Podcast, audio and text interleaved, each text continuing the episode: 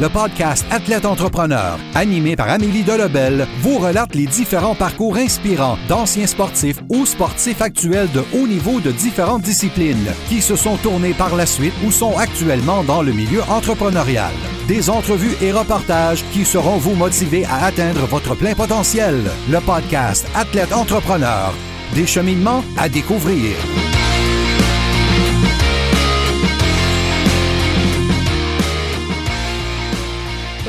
Tous, ici votre hôtesse Amélie Delabelle et je suis très heureuse de vous accueillir sur mon podcast Athlète Entrepreneur pour cet épisode 069. Athlète Entrepreneur est un podcast qui a pour but de motiver les athlètes ou anciens athlètes qui souhaitent se lancer en affaires. Avant de vous parler de mon invité du jour, je vous invite à rejoindre le seul groupe Facebook d'athlètes entrepreneurs de la francophonie. Pour ce faire, simplement aller au amidelebel.com groupe et répondre à trois petites questions. Au plaisir de vous accueillir. Aujourd'hui, j'ai la chance de discuter avec Pierre-Luc Rassette, un homme qui est dans le milieu du coaching et du recrutement dans le hockey depuis déjà près de 15 ans. Ayant travaillé pour de nombreuses ligues et équipes comme consultant d'Amérique du Nord, il s'est également occupé de différentes compagnies d'équipement de hockey. Malgré des hauts et des bas, le Québécois n'a jamais lâché, occupant aujourd'hui un rôle de gestionnaire principal pour l'entreprise Verbero, qui voit plusieurs joueurs de la Ligue nationale de hockey utiliser ses bâtons et autres morceaux d'équipement. Sans plus attendre, je vous laisse à cette entrevue. Bonne écoute! Alors, je suis actuellement avec mon invité du jour, Pierre-Luc Rassette. Salut Pierre-Luc, comment ça va? Salut Amélie, ça va super bien, merci. Euh, merci de me recevoir ce matin. Mais merci à toi d'avoir euh, d'avoir accepté mon invitation. Alors, on va se lancer tout de suite euh, dans le vif du sujet. Alors, est-ce que tu pourrais nous expliquer ton parcours comme, comme joueur de hockey et qu'est-ce qui t'a fait aimer ce sport? Ben, en fait, mon parcours comme joueur de hockey, ça, revient à, ma jeunesse. Moi, j'ai grandi à Hull, Ottawa. Euh, puis, c'est sûr et certain que j'ai grandi avec les Olympiques de Hull, les 67 d'Ottawa, les sénateurs. on a toujours été partisans un peu du Canadien de Montréal chez moi, mais euh, j'étais euh, déjà grand partisan de hockey. mais jeune, j'étais plutôt gêné. donc, j'ai commencé, j'étais un bon joueur de hockey sur les glaces extérieures, mais après ça, il y a des coachs qui, m'ont qui m'ont vu, qui ont demandé à mon père, pourquoi ton, ton, ton gars joue pas au hockey compétition? Puis, euh, je me suis présenté euh, à 12 ans euh, au hockey compétition. Puis, j'ai commencé un peu sur le tard, là. Mais ça m'a amené après ça à développer un peu mon, parcours, que j'imagine que tu vas me poser des questions là-dessus, mais je vais te laisser développer avec ton entrevue. Mais ouais, c'est un peu de là que j'ai commencé. Puis au hockey comme joueur, tu as joué à quel niveau, puis à quel moment tu as décidé comme d'arrêter au niveau plus compétitif? Ben, en fait, comme je dis, j'ai commencé à 12 ans qui me ramène au pee Après ça, j'ai fait du bantam. Euh, moi, mes parents, ils sont euh, séparés quand j'étais assez jeune. Donc, euh, tu sais, j'ai déménagé aussi quelques fois. Donc, c'était un petit peu plus compliqué pour moi d'intégrer une structure hockey mineure. donc, ça a affecté mon, parcours en tant que joueur. j'ai toujours aimé le hockey, mais bon, j'ai pas réellement joué là, au niveau majeur, quoi que ce soit. Mes expériences en tant que professionnel, semi-pro, si on veut, au hockey, j'ai toujours rêvé d'avoir une, une, carrière de joueur. Euh, mais je pense que la réalité m'a rattrapé assez rapidement. Puis, euh, sachant que je voulais faire du haut niveau euh, dans ma vie puis être lié au hockey, je pense que j'ai fait quand même assez la transition assez rapidement dans ma début vingtaine. les dernières expériences de joueur que j'ai, que j'ai pu avoir, c'était en 2009 en France, à Rouen, avec, avec le roller hockey. Ah, c'est vrai aussi en 2005, tu vois, j'ai oublié, en 2005 avec les remparts de Tours en France aussi. Donc, euh, j'ai eu quelques expériences là, euh, très, très appréciées, mais euh, ça s'est terminé là pour moi comme joueur de hockey. Donc, par la suite, tu as rapidement fait la transition vers le milieu du coaching. Qu'est-ce que tu aimais de ce, de ce milieu-là? Donc, tu as été justement entraîneur pendant quelques années. Donc, est-ce que tu peux nous expliquer un peu tes années comme entraîneur et par la suite, ce qui t'a poussé vers, le recrutement? Ben, en fait, euh, mes années de, coaching, ça a commencé un peu là, euh, quand j'étais à Magog. Euh, parce que, bon, oui, j'ai grandi à l'Ottawa, mais rapidement, je suis déménagé à Magog. Comme je disais, j'ai déménagé quelques fois. j'ai eu, je suis arrivé à Magog à 16 ans. Puis, de là, il y a eu les cantonniers de Magog aussi, que été un petit peu impliqué à l'âge de 18 ans comme assistant là, au niveau de l'équipement. mais mon vrai départ a été avec le Saint-François de Sherbrooke en 2007. Euh, avec Daniel Bissonnette de Saint-François, comme je dis, dans la Ligue nord-américaine. Je pense que ça, c'était déjà une ligue que, je suivais beaucoup. Euh, c'est une ligue qui était quand même euh, assez suivie dans ce temps-là. Le niveau était très, très bon. Encore aujourd'hui, le niveau est bon. La ligue, elle, a changé. Depuis les 13 dernières années. par contre, moi, c'est ça, je me souviens appeler M. Desharnais, le propriétaire de, Sherbrooke, puis lui demander c'est un cold call qu'on appelle. J'ai appelé sans, me présenter d'une certaine façon. Puis j'avais le, numéro du, propriétaire. Je lui ai demandé s'il y avait une position pour moi avec le Saint-François. Il m'avait tout bonnement dit non, il n'y a absolument rien. Puis il m'avait raccroché la ligne. Donc, j'étais un petit peu déçu, tu sais. Euh, puis euh, je pensais à ça toute la semaine, puis euh, je, m'étais dit, je vais rappeler. tant que j'ai pas parlé avec le coach, je vais, je, vais, avoir une réponse du coach.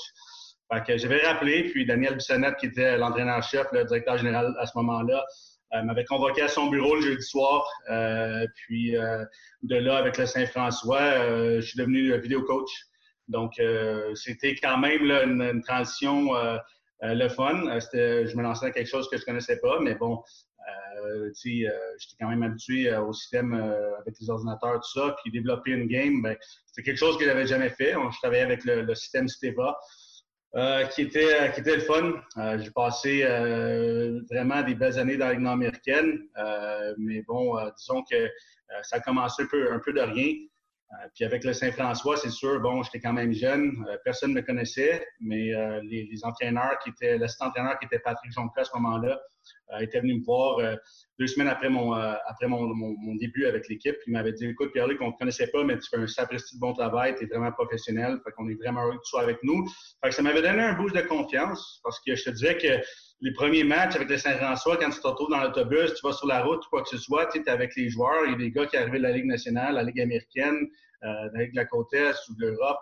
c'était quand même assez assez euh, tripant pour moi, si on veut. Euh, parce que, bon, euh, le, hockey, c'est quelque chose qui, me fait triper. C'est pour ça que je fais ça depuis des années.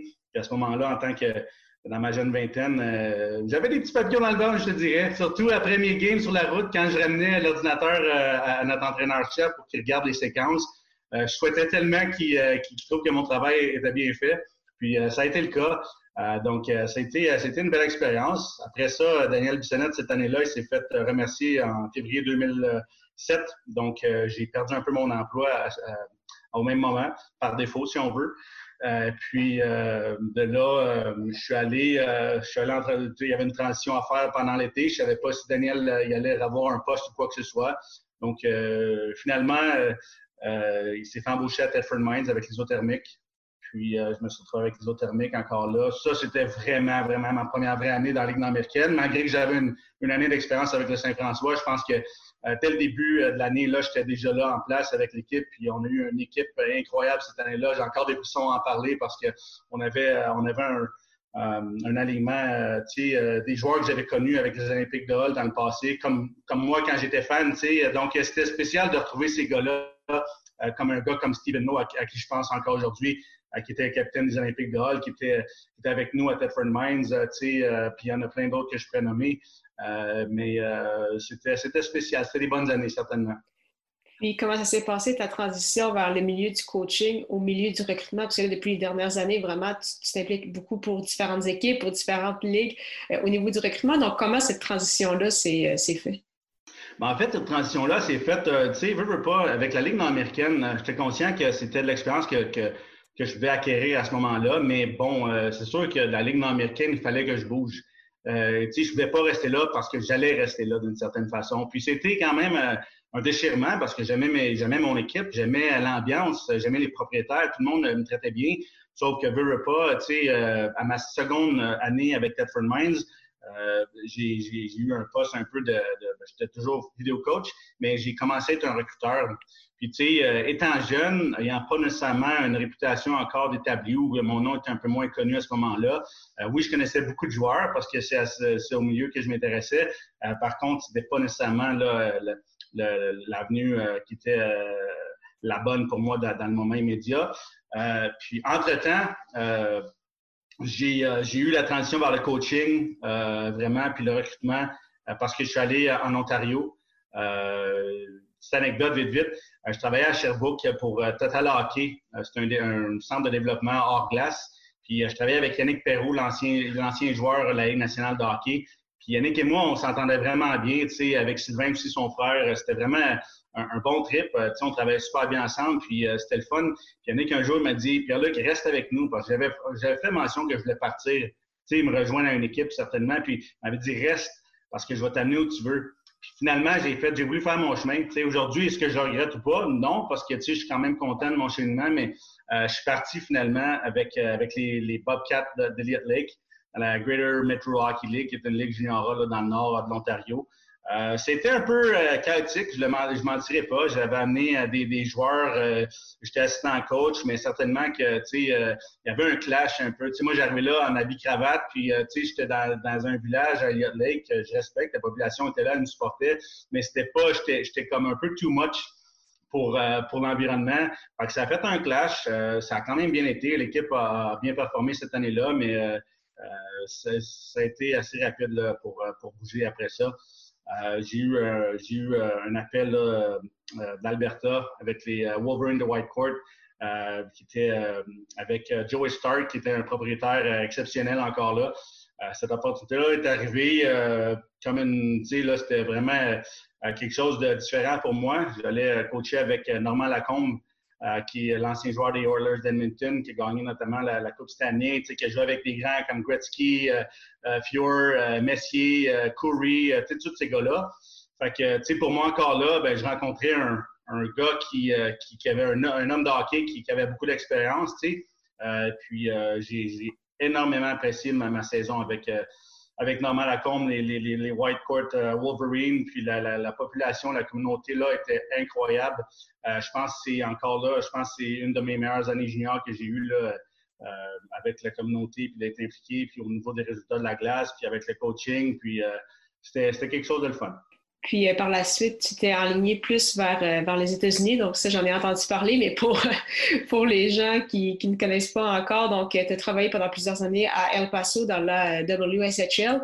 Donc comment ça, ça s'est déroulé? En fait? Parce que tu es consultant à ton compte depuis énormément d'années. Comment ça se passe justement? Donc oui, on sait que c'est un réseau de, de contacts, mais comment on fait justement pour se faire connaître un gars du Québec, propre ça, finalement travailler aux États-Unis? Donc comment tout ça s'est déroulé en fait, ton parcours des, des dernières années? Ben, tu sais, euh, quand je suis parti de, de White Court, euh, c'était en fait une transition où, j'ai où je suis arrivé à White Court. La période, c'était 2011-2012, si je me souviens bien. Puis euh, la transition était claire pour eux. Ils voulaient monter dans la AJHL, dans la Alberta Junior Hockey League. Excuse-moi les anglicismes là, ce matin. puis puis en fait, c'est ça, il y avait Joey Bouchard qui était le directeur général à ce moment-là. Puis dès que l'équipe a été euh, acquis euh, dans le fond de franchise de la, Ligue d'Alberta, euh, on s'est fait euh, pousser. Donc, on a, on, a, on, a, gagné, on a, on a, on a fait pareil de l'équipe super bien, on a pris soin de l'équipe, tout ça. Puis finalement, ça n'a pas été la transition vers la, Ligue d'Alberta comme on voulait. Donc, Normand et moi, on a quitté. Normand a pris sa sa direction qu'il voulait, puis moi, j'ai pris une autre direction. À ce moment-là, euh, j'ai eu, euh, eu un, un, offre euh, qui arrivait de San Francisco avec les Seals de, de, de, de Beaver Seals. puis c'était avec Chris Collins qui était là, un ancien là, qui était color analyst pour les Sharks de San Jose dans la nationale pendant 25 ans. Puis le, le propriétaire à ce moment-là de, l'équipe junior San Francisco, c'était également Greg Jameson, euh, aussi l'ancien des Sharks de San. Euh, puis, petite, euh, petite anecdote avec, avec les Seals. Au départ, le, directeur général, c'était Steve McKenna. puis Steve, c'est un ancien joueur de la Ligue nationale. Tu sais, il a quand même un, bagage d'hockey qui était différent du mien. mais quand je suis arrivé et, on m'a demandé de l'aide avec les, les Seals, l'équipe avait une fiche de 1-14 et 3 pour débuter la saison. Puis, euh, je me souviens, les propriétaires, M. Collins, euh, était venu vers moi et m'avait demandé si je pouvais aider l'équipe. Euh, ce que j'ai fait, puis, écoute, je pense que c'est un travail d'équipe. Là. Ça s'est autant passé sur la glace que sur le travail qu'on a pu mettre après. Mais on a tourné la saison avec une fiche de 25-2-1 pour terminer la saison. Donc, on a passé d'un des pires clubs de la Ligue au meilleur. On a terminé malheureusement, ben, pas malheureusement. Je pense qu'on a fait une belle run, mais c'est sûr et certain qu'on aurait voulu euh, remporter les grandes honneurs. Mais euh, euh, on, a, on a fait la finale de la Ligue cette année-là et on s'est qualifié pour le, championnat national. Et on a terminé deuxième au championnat national. Donc ça, c'était le fun. C'est un peu mon départ aux États-Unis aussi, là, qui, c'est là que ça s'est passé. Donc ça, ça a duré une saison. Après ça, on est allé, on a déménagé la franchise puisqu'on joue au, au Cow Palace Arena à San Francisco. C'est une arena qui était beaucoup trop grande pour nos, pour nos, pour nos, euh, pour nos moyens, premièrement, puis les fans qu'on avait. Puis il y avait l'équipe de la côte Est qui jouait dans, dans cette, dans cette arène-là aussi. Donc, il y avait un petit peu de conflit d'intérêts. Les prix étaient euh, exorbitants pour nous pour jouer là. Donc, on a dénagé à Lac Tahoe, encore là en Californie. Euh, pour moi, cette expérience-là été quand même le fun. Écoute, Lac Tahoe, c'était un endroit incroyable. juste l'environnement, le, le, paysage. Côté hockey, c'était plus ordinaire. Euh, c'est plate à dire, mais écoute, euh, je suis ici pour dire les vraies choses. Puis, euh, c'est Lactao, ça a duré six semaines. des promesses qui n'ont pas été tenues. J'étais très bien payé, mais je pense que je me faisais payer par ma propre argent. Donc, c'était bizarre un peu. C'était pas tant plaisant. Donc, après cette semaine, j'ai décidé de, mon plein gré de, partir. Puis c'est de là que, bon, j'ai été côtoyé par, par les, les Rhinos d'El Paso, qui avait reconnu mon travail de l'année d'avant euh, parce que les, Rhinos étaient très bien placés pour gagner le championnat national, puis on les a, on les a battus. Que, il se demandait c'est qui euh, Pierre Le Grassette, c'est qui le, petit Québécois qui, qui vient brasser les affaires dans la ligue. J'ai eu, eu un appel de, Corey Herman, puis je pense que c'était une, très belle, une très belle aventure avec les Rhinos. certainement la meilleure organisation dans la, dans la ligue de la WSHL. Euh, c'est sûr que la Ligue est un peu euh, méconnue, puis toujours, euh, il y a des fois que c'est pas une Ligue qui a toujours la meilleure réputation. On, voit ce qui, s'est passé dernièrement avec beaucoup d'équipes qui ont déménagé, mais à ce moment-là, honnêtement, puis surtout les, les, El Paso, ça a toujours été l'équipe de tête dans la Ligue. aucune gêne à dire que c'était un programme majeur. Donc, j'ai eu vraiment beaucoup de plaisir. Puis, ça m'a permis de recruter beaucoup de talents internationaux. Euh, j'ai travaillé beaucoup, euh, je travaille beaucoup avec des Européens. Puis cette année-là, dès que j'ai intégré l'équipe, euh, on a gagné le premier championnat national de l'histoire de la franchise. Fait que, je dis pas que ça arrive de moi. Je pense encore là, c'est un travail d'équipe, mais tu sais, c'était du premier jour au dernier jour. Puis on, on, a gagné le championnat cette année, cette année-là. Puis c'était pas mal de fun. Puis en plus d'être impliqué euh, au point de vue euh, recrutement, donc ça dans différentes ligues, dans différentes organisations, euh, tu as également un, côté affaires. Donc, tu t'es impliqué dans différentes compagnies, entreprises d'équipements de hockey, donc des chandails, des bâtons. encore une fois, on, se connaît depuis quelques années, donc tu m'as parlé de, drop, de Drops Hockey. dans la dernière année, en fait, tu t'es joint à Verbero. Donc, comment ça se passe actuellement avec ce, ce projet-ci? Et qu'est-ce que les anciennes expériences, c'est ça, t'ont amené? Parce que c'est à force justement d'essayer de, faire des essais que ça t'a donné beaucoup d'expérience pour après ça vraiment euh, t'impliquer euh, beaucoup plus avec euh, Verbero que c'était le cas avec euh, Drops Hockey ou d'autres projets. Effectivement, c'est sûr certain. Drops est arrivé un peu comme un cheveu sur la soupe. Je ne m'attendais pas du tout à ça. Puis quand j'ai eu le, le, contact du propriétaire, du fondateur de Drops qui me demandait pour faire des ventes, euh, tu j'étais pas tant intéressé pour vrai parce que premièrement, je connaissais pas la compagnie. Euh, puis après ça, bon, on a commencé à jaser un peu plus dans le détail. Puis il m'a offert euh, de joindre la compagnie en tant que copropriétaire, vice-président au développement. Euh, chose que j'ai euh, fait. c'est sûr certain que ça m'a donné beaucoup d'expérience. J'ai passé trois ans avec Drops.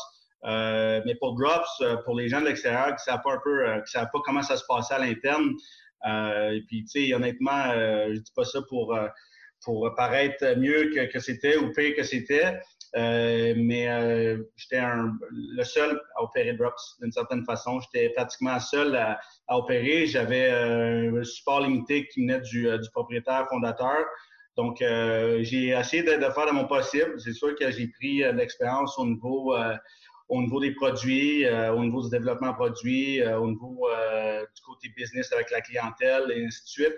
Mais ce qui m'a aidé avec Drops, c'est réellement mon mon réseau international et global euh, que j'ai que, j'avais déjà établi à ce moment-là, que je continue d'ailleurs à, à, développer, mais c'est vraiment euh, ce qui a fait en sorte que Drop a pu apparaître euh, un peu partout. Tu sais. je pense à Eito Iguchi, qui, qui, qui, est quand même assez connu. C'est une, une, vedette un peu, si on veut dire, sur YouTube ou quoi que ce soit. Il est encore au Japon, mais c'est un joueur qui, qui a utilisé nos produits. Euh, il a apparu dans le New York Times, euh, il a apparu dans, je pense, Sportsnet ou quelque chose comme ça. Il y a eu des articles un peu partout qu'on a paru avec Drops. Euh, c'était quand même le fun. C'était pas des articles directement sur Drops, mais j'avais ce genre d'ambassadeur-là, donc c'était quand même plaisant. Mais ça, ça, a terminé, ça s'est terminé là, en novembre 2019 avec Drops parce que, bon, on était réellement plus sur la même page. Puis, à un moment donné, après avoir poussé tout ce temps-là, sans nécessairement avoir de break puis de, de, support, je pense qu'il était temps pour moi de tourner la page. Mais c'est l'expérience que j'ai acquise, puis que j'ai acquise. Puis euh, maintenant, avec, euh, avec Verbero, euh, encore là, c'est un appel que j'ai reçu. moi, je ne cherchais pas, après que j'ai quitté Drop, je cherchais pas à, rejoindre une autre compagnie. Puis, je pense que c'est comme un cadeau tombé du ciel. j'ai eu l'appel d'Andy Sutton, l'ancien défenseur, vétéran de, défenseur de la nationale de hockey. Puis Andy vient toujours de récupérer, d'acquérir la, compagnie Verbero en décembre 2019. Puis euh, il m'a demandé si, euh, si j'étais intéressé à le rejoindre. Euh, puis j'ai pris 24 heures, puis j'ai dit OK, je, suis là. Ça a commencé comme ça. J'ai commencé comme, comme team representative, dans le fond, juste à être un contact pour les équipes, tout ça. Puis avec le travail que j'ai que j'ai fait en, peu de temps, en très peu de temps, j'ai été rapidement nommé directeur senior au, compte global avec la compagnie. Euh, c'est vraiment, vraiment excitant parce que, bon, euh, je me trouve dans une situation que, euh, premièrement, je suis très, très bien entouré. Le, produit est de très, très haute gamme, testé, approuvé dans la Ligue nationale.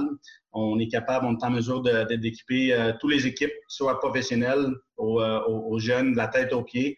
tout est personnalisable. puis notre, notre modèle, c'est vraiment d'amener un, équipement de haut niveau sans, sans, que, sans, sans que les, les, les équipes, les, les, clients se ruinent avec, avec les prix exorbitants. Donc, euh, on est vraiment excité de, cette nouvelle euh, de cette nouvelle ère-là avec Verbero, puis j'en fais partie, puis on, ça va être vraiment ça va être vraiment le fun. Ça va être vraiment le fun. On s'en vient, euh, tu sais, Verbero, c'était fondé en 2009, mais depuis, comme je disais, depuis quelques mois, c'est Andy qui a ça. C'était plus focusé sur les États-Unis. Maintenant, on, vise l'international, puis globalement. Donc, il y a des belles choses, puis des, des, des grosses choses qui s'en viennent pour Verbero.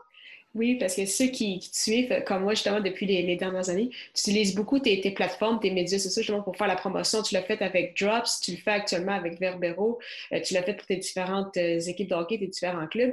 Est-ce que ça aussi, tu crois que ça a quand même euh, un, impact, soit pour te faire connaître, ou soit justement pour faire connaître tes, produits ou tes, ou tes équipes? Ben oui et non, je te dirais, parce que tu sais, si c'est juste sur une plateforme, euh, ça peut être n'importe qui derrière la plateforme. Donc, euh, je pense que c'est important de se présenter. Je pense que le contact humain est important. Oui, euh, la plateforme est, le fun. les plateformes sont le fun pour justement présenter ton produit, mais je pense qu'il y, a plus à amener que juste une photo ou juste un texte quoi que ce soit. Je pense que c'est vraiment important. Puis moi, c'est de la façon dont j'ai travaillé dans les dernières années. Euh, je me cacherai pas, tu sais, euh, oui, euh, je suis pas toujours en Europe, euh, oui, je suis pas toujours en Russie ou un peu partout, mais oui, j'ai des contacts partout, puis mon réseau est établi, puis oui, je me suis fait connaître parce que je les ai contactés peut-être en premier ou quoi que ce soit, ou peut-être qu'ils m'ont découvert, tu sais, mais c'est sûr qu'il y, a plus que les réseaux sociaux, là. Je pense qu'il faut être plus personnel avec notre approche, mais ça l'a certainement aidé, ouais. Puis, euh, pour les prochaines années, ce serait quoi tes, objectifs, tant au point de vue euh, consultant, donc est-ce que tu aimerais ça travailler pour euh, des équipes de la Ligue nationale, et avec Verbero, est-ce que tu aimerais ça peut-être soit devenir copropriétaire ou toi-même, peut-être si tu as un projet à l'externe? Donc, c'est comment tu vois tes, prochaines, tes prochaines années? Ben, actuellement, c'est sûr que le hockey, on ne sait jamais comment ça, ça, va euh, aller. Euh, on est toujours un peu un plan euh, prédéfini, mais il faut toujours s'agiter en, cours de route si on veut. actuellement, je te dirais que je suis très, très heureux. c'est pour la première fois depuis, depuis les dernières années, là, je te dirais qu'avec mon cheminement, j'ai l'impression que là, enfin, j'ai trouvé là, une bonne, un bon projet qui, qui est plus à long terme, plus stable la façon dont je vois Verbero, c'est certain que euh, de collaborer avec Andy, je pense que ça a été dit à Andy aussi, euh, c'est du long terme pour moi. Je n'essaie pas d'utiliser Verbero pour aller chez une autre compagnie. Verbero s'est rendu vraiment un projet auquel je tiens à cœur, premièrement par, le, par le fait du produit.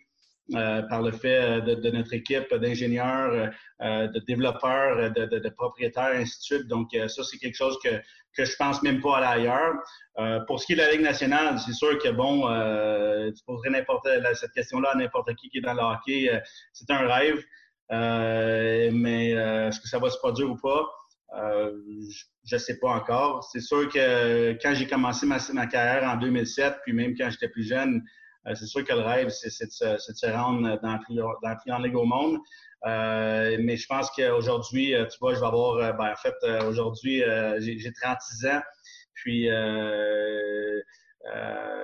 c'est sûr que la, la, priorité pour moi, c'est d'être heureux, de pouvoir prendre soin de, ma famille immédiate, puis euh, juste d'avoir une belle vie. Parce que ce qui vient avec la Ligue nationale, avec le hockey, il y a beaucoup de, sacrifices aussi. Euh, puis j'ai des sacrifices, on va en faire toute notre vie. Mais si je peux me rendre la Ligue nationale, euh, c'est sûr et certain que ça serait le, but de moi. Mais c'est parfait. Mais merci beaucoup, Pierre-Luc, pour, pour ton temps. Bonne fête. Ben, c'est ça, mais euh, ma, fête, c'est le 21 juin, mais je sais que notre émission va être, notre podcast va être diffusé le 9, donc euh, juillet, donc il va y avoir 36 à ce moment-là. C'est ça, donc bonne fête en avant, je vais te le souhaiter en, temps, en temps et lieu. Excellent. Donc, mais merci encore une fois pour, pour ton temps et la meilleure des chances pour la suite de tes projets. Ben, merci beaucoup, Amélie. Merci beaucoup encore une fois à Pierre-Luc Rasset pour son temps et en souhaitant que vous ayez aimé ce 69e épisode officiel d'Athlète Entrepreneur. Pour écouter mes dernières entrevues, rendez-vous sur mon site internet au amiedelabel.com oblique podcast. Si vous avez déjà un podcast ou vous souhaitez en lancer un, je vous recommande l'hébergeur Blueberry que j'utilise également. Pour obtenir un mois d'essai gratuit sur cette plateforme, simplement allez au amiedelabel.com oblique Blueberry, B-L-U-B-R-R-Y. Si vous avez des questions, contactez-moi comme toujours. Merci beaucoup pour votre confiance et à la semaine prochaine pour une autre entrevue.